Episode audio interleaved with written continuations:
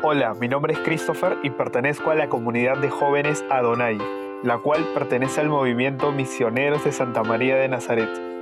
Nuestra labor como misioneros urbanos es transmitir la alegría a más jóvenes como nosotros, y esperamos que a través de este podcast puedas escuchar la voz de Dios en ellos. Hola, ¿qué tal? Bienvenido, bienvenida a este podcast Jóvenes Haciendo Lío. Mi nombre es Alejandro y el día de hoy pues tenemos un invitado muy especial que forma parte también de nuestro movimiento. Como has escuchado en la introducción, nosotros somos parte del movimiento misionero de Santa María de Nazaret. Tenemos aquí con nosotros a nuestro hermano guardián, el hermano Israel Pellán. Hermano, ¿cómo estás? Buenos días. Muy, muy buenos días, hermano. ¿Cómo estás? ¿Cómo te encuentras? Muy buenos días a todos los jóvenes que tienen la bendición de escuchar sobre Cristo a través de este medio. Sí, hermano. Este, muchas gracias por, por escucharnos, muchas gracias a, ti también, hermano, por estar aquí con nosotros, compartir con nosotros un poco de, tu testimonio. ¿Podrías presentarte aquí delante de, de, nosotros, de los que nos están oyendo? ¿Quién eres tú aquí, hermano? Cuéntanos. Bueno, eh, mi nombre es Israel Pelán Cruz. Yo estoy felizmente casado con mi esposa Luz. Tengo dos niños, uno que se llama Jacob Eliú y mi hijita Fátima de Rosario, que recién ha nacido. De profesión soy teólogo y de ocupación soy misionero, ya hace más de 15 años, misionero a tiempo completo. Parte de mi formación es formación en lo que es el campo de la liberación, el campo de la demonología, y pues bien, por la gracia del Señor me ha tocado ser el fundador de este proyecto misionero, misionero de Santa María de Nazaret.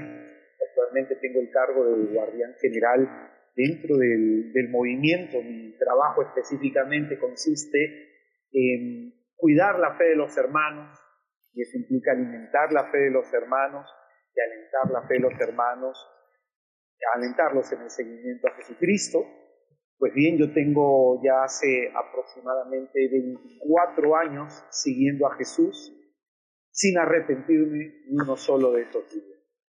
Gloria a Dios, hermano, gloria a Dios. Como verás aquí en el título de este, de este, de este podcast, es este, la perseverancia en la juventud.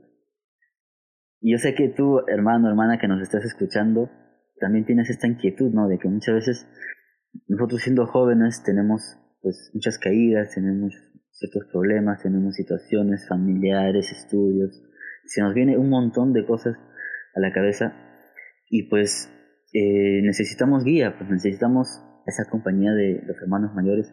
Justo el día de ayer eh, yo miraba un video de unos hermanos que hacían una pequeña reflexión sobre eh, Christus Vivit y que hablaba de los primeros numerales de la historia de Samuel cómo es que Samuel se apoyó en Eli, eh, siendo él ya, Eli ya era un anciano, pues, ¿no?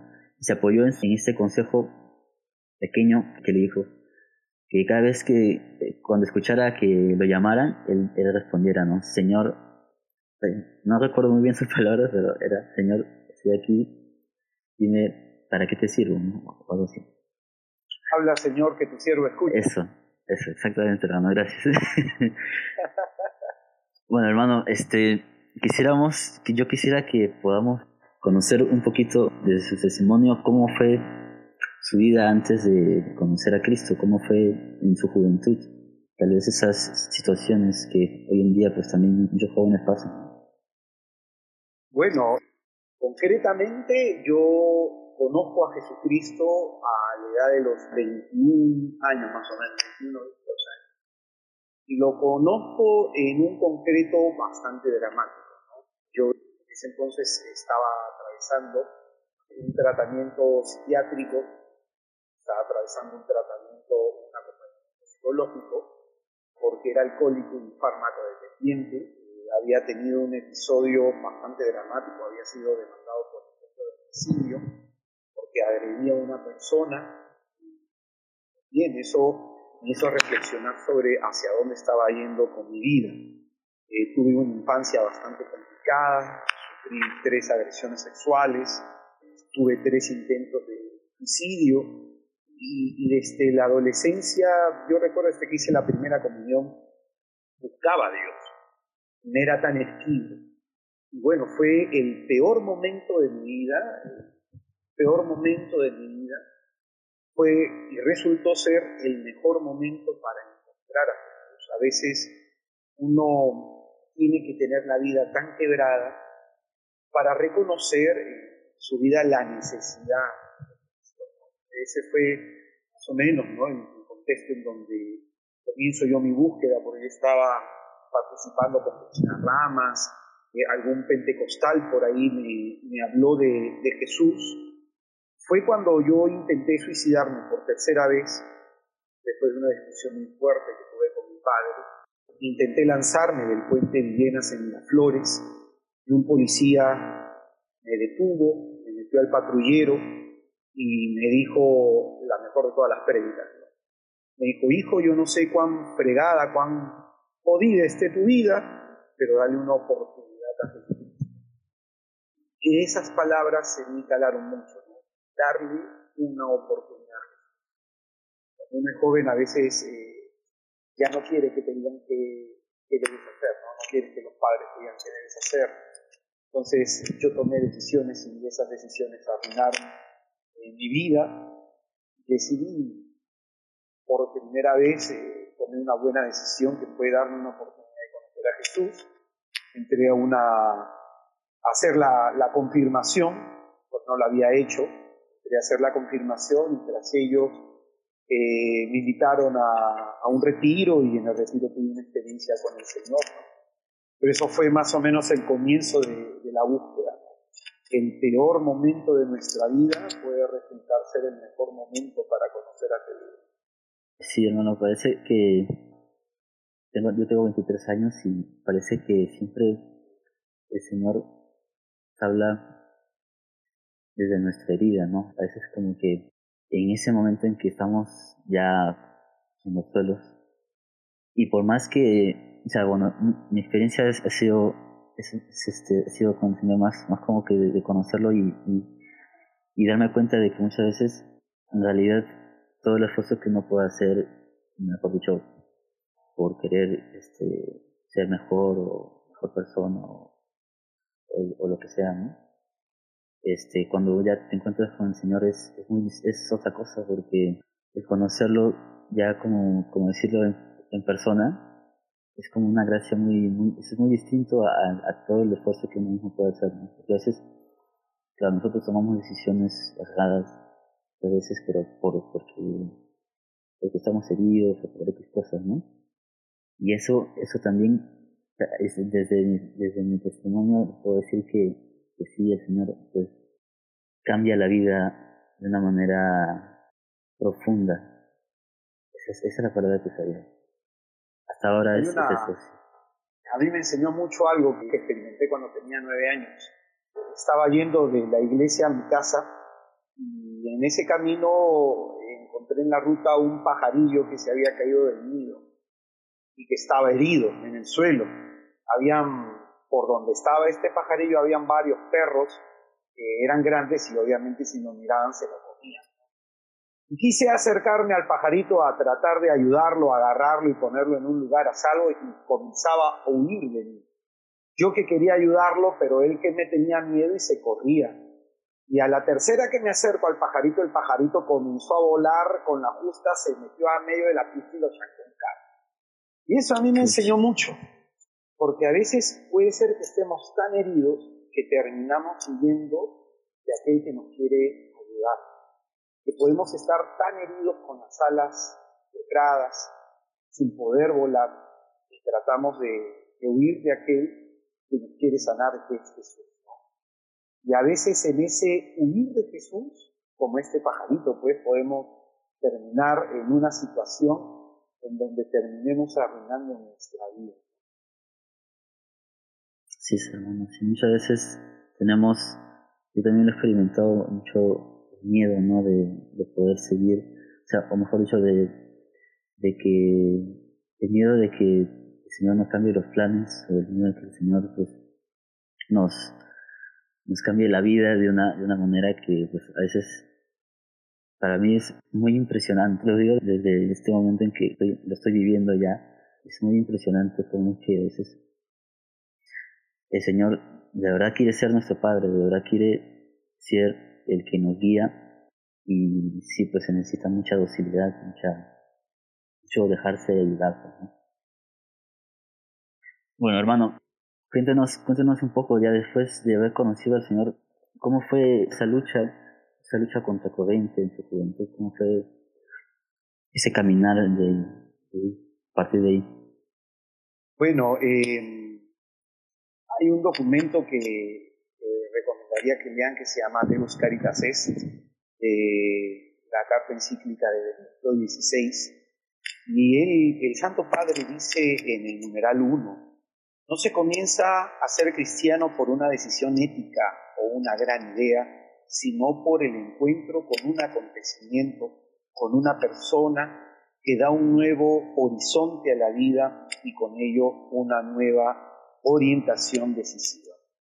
Yo tuve en este retiro al que fui eh, la confirmación, tuve un encuentro impresionante con el Señor. Yo tuve una experiencia, una gracia de ver a Cristo crucificado, pude en esa visión entender eh, el efecto de mis pecados y el dolor de Dios por mis pecados escuché la voz del Señor que me decía, vuelve a empezar, que te doy una segunda oportunidad. Lloré ese, en ese momento que tuve esa visión, se derramó el Espíritu Santo y fue una cuestión que me impactó y hay mucha gente que me dice, a mí me hubiera gustado tener la misma experiencia que tú. Sin embargo, después de dos semanas de haber tenido ese encuentro, seguí drogándome, seguí tomando y seguí fornicando. ¿Qué es lo que a mí me enseñó eso? De que uno puede haber tenido un encuentro con Jesús tan impresionante como el que yo tuve, pero si tú no decides cambiar tu vida, ese, esa experiencia no va a servir de nada. A veces queremos experiencias, pero tenemos tan pocas convicciones. Los 24 años que tengo conociendo a Jesucristo, los cuatro primeros años de mi vida espiritual, fui un cristiano bastante mediocre, un cristiano que se confesaba todos los domingos en distintas parroquias sobre el mismo pecado con distintos sacerdotes para que el padrecito no se diera cuenta que era yo siempre haciendo lo mismo. Y caí en cuenta, tras una confesión, de que mi peor pecado era no querer cambiar. Terminé en una confesión entendiendo eso. El peor pecado que tenemos es no querer cambiar, porque yo quería seguir a Cristo, pero quería seguir tomando. Quería seguir a Cristo y quería seguir fornicando. Quería seguir a Cristo y quería seguir teniendo la vida de placeres que tenía. De pronto no podía, no podía, hasta que el Señor permitió que un amigo mío, que me miraba en la misa, cantando en el coro de la parroquia, saliendo los lunes de mi grupo de oración, este amigo que no era creyente, cada vez que él me veía en la calle me decía, eres un hipócrita, ¿dónde está tu Dios? Y eso me llevó a mí a reflexionar. Y tomé un día una decisión en dejar, en dejar aquello que me impedía finalmente seguir a Cristo, en dejar amigos, dejé a la pareja que tenía en aquel entonces, dejé un estilo de vida, de diversión, de fiestas, para dedicarme a buscar a Jesús. Fue muy doloroso, porque yo ya tenía pues entre 23, 24 años de edad, fue bastante doloroso, fue bastante complicado cambiar un estilo de vida de la noche a la mañana. Yo no estaba en comunidad de jóvenes, estaba en comunidad de adultos y no conocía a ningún otro joven que siguiera Cristo de la manera radical como yo lo quería seguir.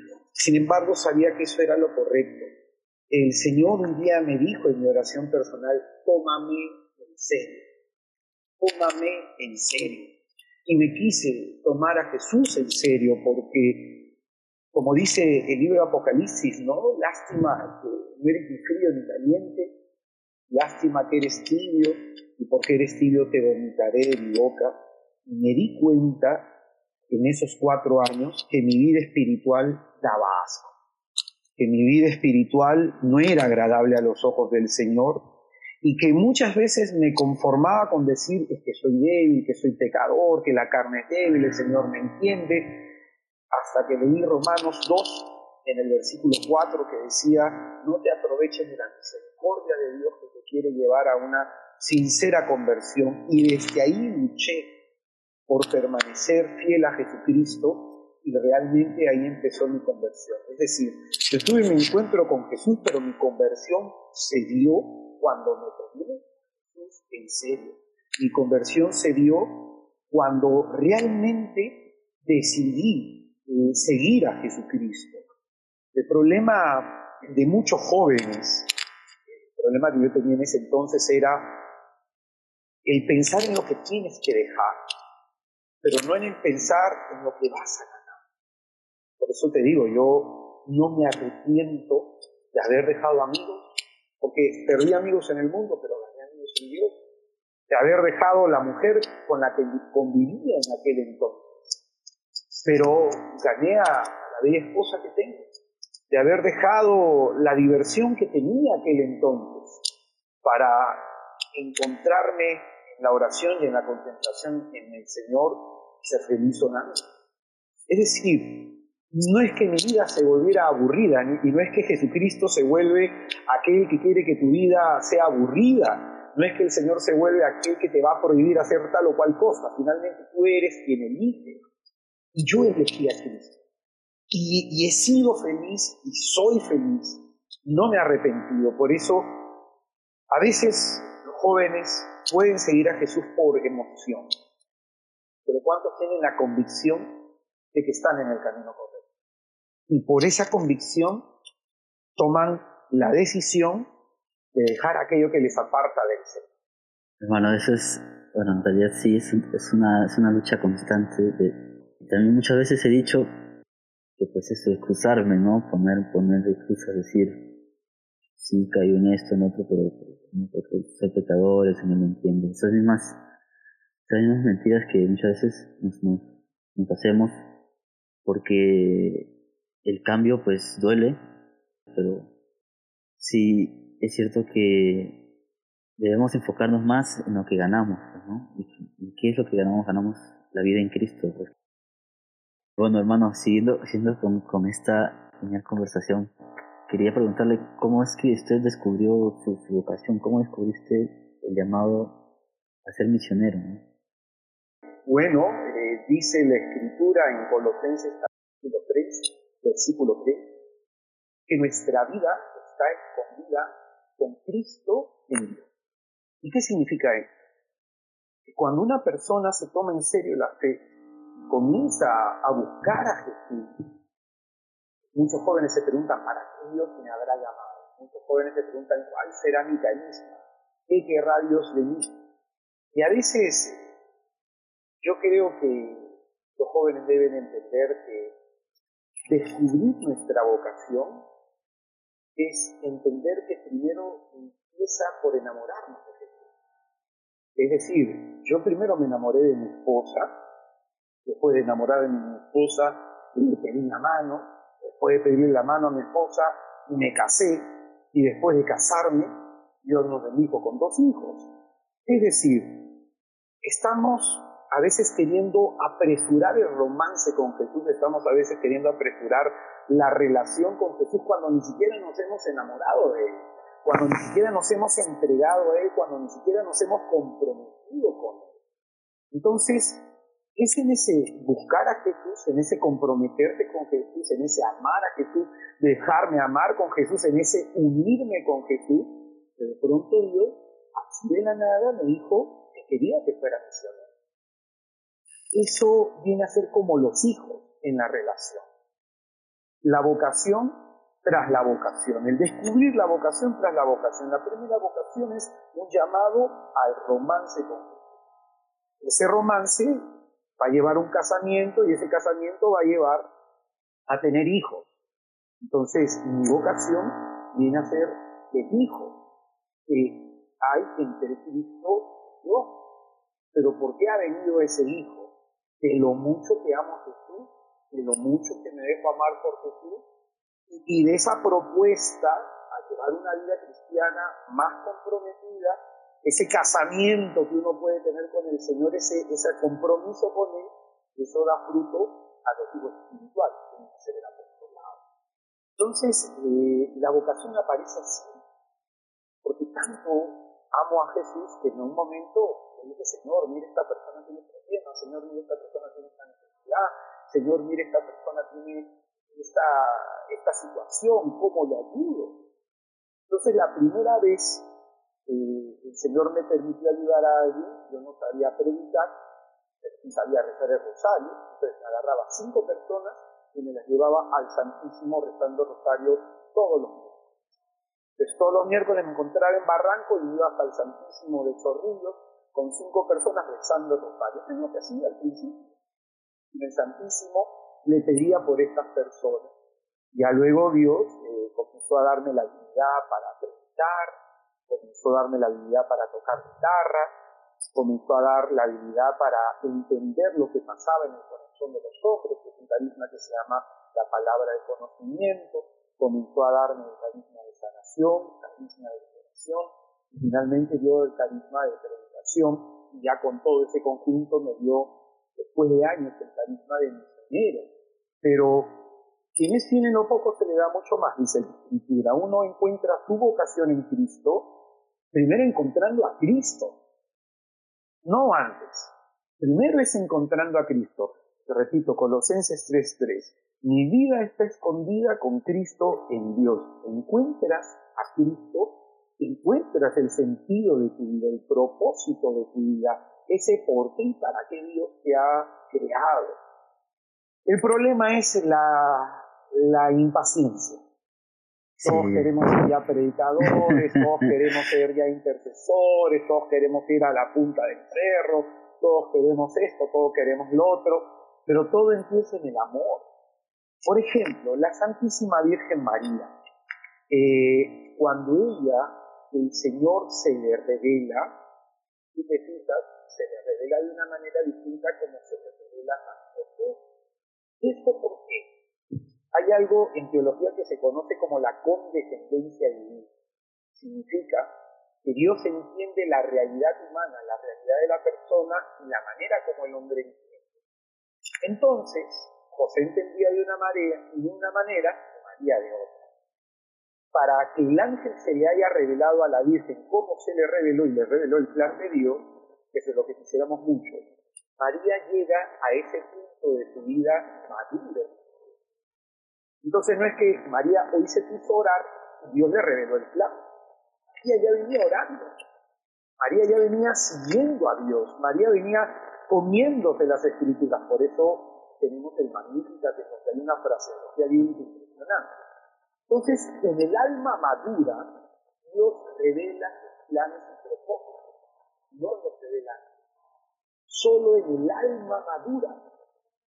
Nuestra alma madura, en la oración personal, en la lectura de la palabra, nuestra alma madura a través de los sacramentos, a través de la vida comunitaria. Y en ese ir madurando llega un punto culmen de nuestra vida espiritual en donde Dios nos revela. Acá viene el punto. Dios te puede revelar su plan a los 20 años, porque tu alma es madura. Dios puede revelar su plan a alguien a los 45 años, porque recién ahí maduró su alma. Es decir, la edad cronológica no tiene nada que ver con la edad espiritual. Por eso la edad cronológica se llama eh, la edad temporal, la edad natural, es crono, y la edad espiritual se llama kairos. Ambos hablan del tiempo. Pero una cosa es el paso del tiempo natural en el alma y otra cosa es el paso del tiempo espiritual en el alma. Entonces, antes de preguntarnos qué quiere Dios de mí, no preguntemos cuán madura es mi relación con Dios, cuán madura es mi experiencia cristiana y cuán dispuesto estoy a vivir agradando al Señor. Por ahí hay que empezar. Muchas gracias, hermano. La verdad que me han ayudado mucho también. He estado pensándolo. Cada, cada, cada cosa que he dicho. Entonces, más o menos, este, la paciencia, ¿no? Paciencia en, este, y perseverar en la oración. Así de sencillo. Amar mucho al Señor. Eso es lo, importante. Más que querer servir, es más que querer hacer, es amar mucho a nuestra relación con Él, que así como nosotros queremos experimentar su amor, cuán amado se siente Jesús por nosotros. Cuán amado se siente por nosotros. Y creo que de ahí empieza toda vocación. Toda vocación nace en el amor. Y quisiera, quisiera hacer una pregunta que, bueno, justo se me acaba de venir aquí a la mente, eh, y ojalá le sirva a los que, a los que nos oyen. Este, eh, yo, yo muchas veces pienso en, esta exclusividad que, que, podemos, que podemos tener. Eh, y, y, y, a mí personalmente, eh, pues hay un tema que, que, se me, me, cuesta un poco, que es esa, el manejarlo entre la comunidad y, y este, eh, la relación con Cristo, ¿no? porque muchas veces siento que no puedo tener o, no puedo tener mucha exclusividad con el Señor y tener amor a los hermanos. O sea, a veces tengo tengo esa tengo esa sensación. ¿Cómo es cómo cómo podría no sé balancearlo, no? O, cuál es la solución. Eh, la primera carta de Juan parece que es el capítulo 4, no sé, me doy un texto que no es. Eh, primera carta de Juan, sí, es el capítulo 4, eh, versículo del 7 hacia adelante. Dice, queridos, amémonos unos a otros porque el amor es de Dios y todo el que ama ha nacido de Dios y conoce a Dios. Quien no ama no ha conocido a Dios porque Dios es amor. Entonces, en esta primera carta de Juan, en el capítulo 4, versículos 7 al 8, eh, se nos habla de dos dimensiones del amor, la dimensión vertical y la dimensión horizontal. El amor de Dios no es un amor eh, no es un amor que queda ahí, es un amor fecundo. Entonces, cuando uno mucho ama a Dios, cuando uno se siente muy amado por Dios, este amor trasciende la dimensión personal.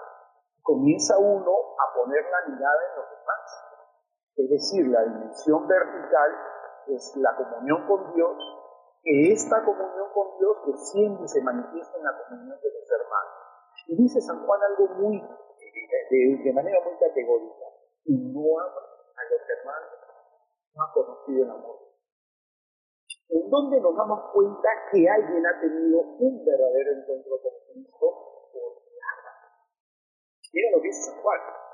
Si tú amas, es porque has experimentado el amor de Dios. Si no, no. Si no, no.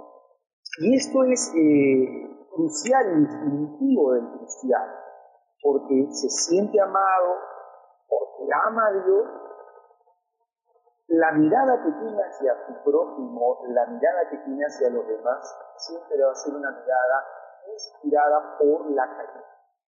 Inspirada por la caridad. Yo, eh, cuando mi experiencia cristiana, cuando he tenido muchas heridas emocionales, muchas heridas psicológicas, era muy egoísta, muy encerrado en mí. Entonces, conforme recibí amor de Dios, conforme el Señor me iba amando, conforme el Señor me iba sanando, yo me abría a los demás.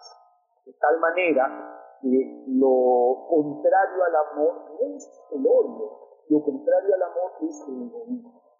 Entonces una persona egoísta que se encierra en sí, una persona egoísta que no ve a los demás, es una persona muy debilida, es una persona con muchas deficiencias en el amor. Por eso, eh, importante es mirar esto, ¿no? ¿Cómo está mi relación con otro? Porque mi relación con el otro va a ser un reflejo de cómo está mi relación con el Señor.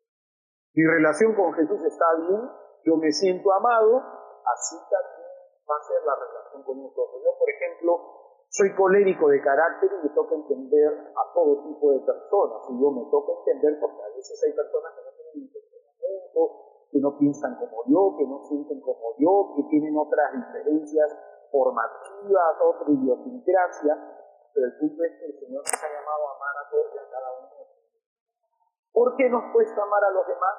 Probablemente porque hay días en nosotros que aún están faltando. Gracias, hermano. Entonces, va en ese sentido.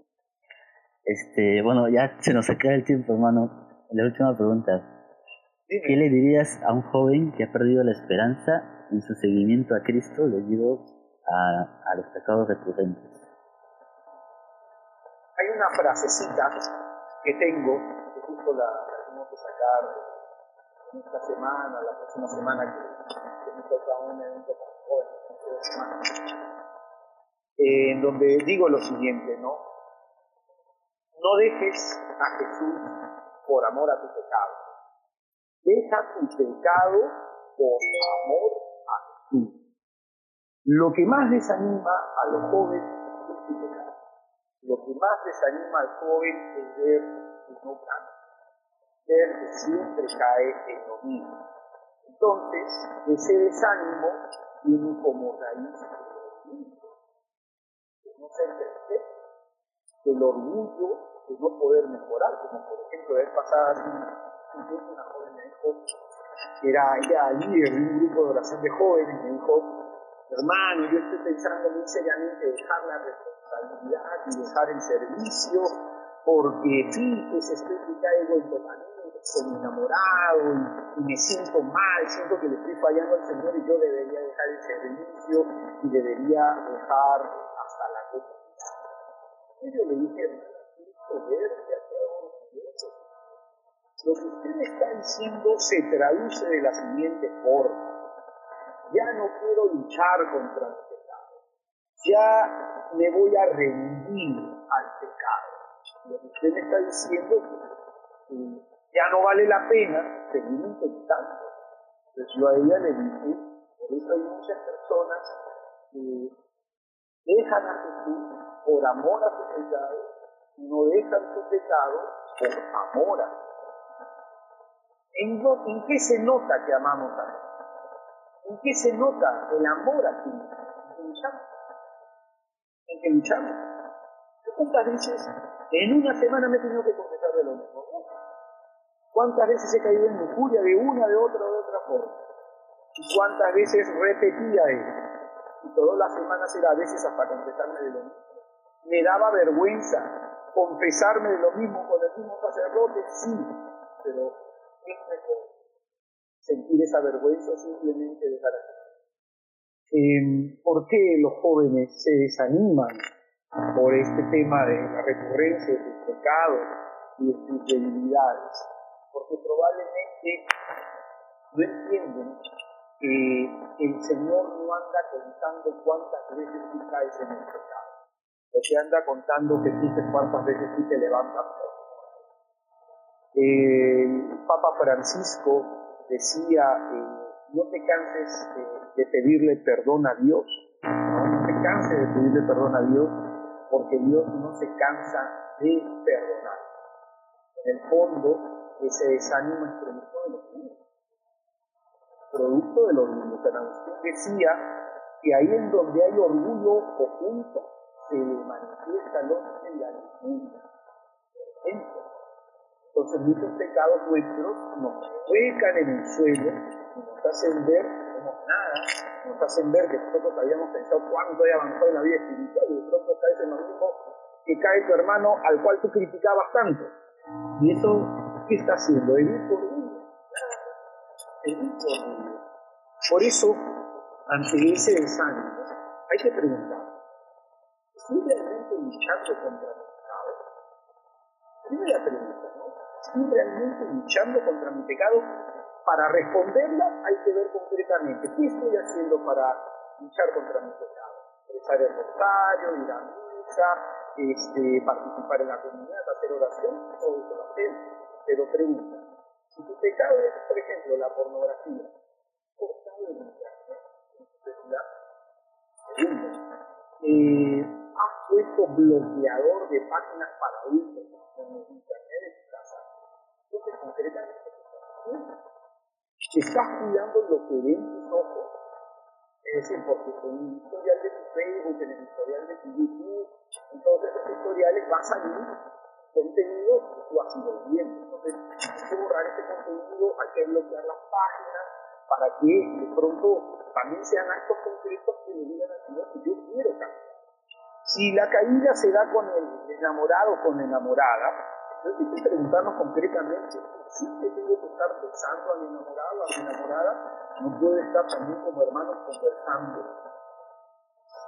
Cortar, por ejemplo, el pecado que entra por las dos puertas del alma, los ojos y los oídos, ¿no? Lo que ven nuestros ojos y lo que escuchamos. A veces podemos tener conversaciones de doble sentido, a veces podemos este, eh, hablar de situaciones media teológicas, descuidar eso, cuidar eso. Esa lucha le demuestra a que lo ama. Esa lucha. Y dice la palabra de Dios en 1 Corintios 10, 13, que cuando llegue la tentación, el Señor no permitirá que suframos una tentación mayor a nuestra vida humana, porque llegará la tentación, Él nos dará la gracia para resistir su éxito. Yo recuerdo, por ejemplo, cuando tenía veintipico de años, Julia, inmediatamente decía, Dios te salve María, y rezaba tres Ave María, y se calmaba la mente. Venía el pensamiento otra vez, y se calmaba la mente. El problema es que nos cansamos de eso. Lo que le puedo decir a los jóvenes es que en adelante tendrán mayor control de su voluntad en esta área, sobre todo el área sexual de la mano. Con los años se volverán un poco más fuertes en la lucha contra Los años calman un poco las hormonas, nos dan un poco más de autonomía. Uno se encuentra trabajando eh, en un montón de actividades, entonces ya uno como que anda pensando un poco menos en esos temas que antes eran más recurrentes.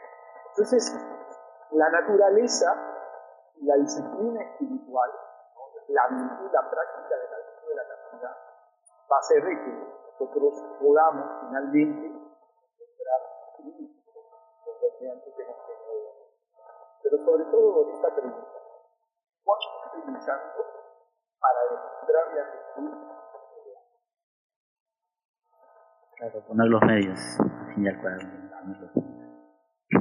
Bueno, hermano, muchísimas gracias por esta, esta conversación, por esta oportunidad de tenerla aquí con nosotros en, en nuestro podcast de la comunidad de Donai. Eh, esperamos pues que, que, que, su, que su ministerio siga teniendo el fruto que, que tiene hoy en día y que, que Dios lo bendiga. Y nada, muchas gracias a ti por escucharnos, muchas gracias por quedarte con nosotros hasta, hasta ya 40 minutos conversando. Muchísimas gracias. Eh, síguenos en nuestras, en nuestras redes sociales, estamos en Facebook como Adonai Jóvenes Haciendo Lío, en Instagram como Comunidad Adonai y sigue también nuestra página de Misioneros de Santa María de Nazaret oficial en Facebook. Nada, pues muchas gracias, que Dios te bendiga y nos vemos hasta la próxima.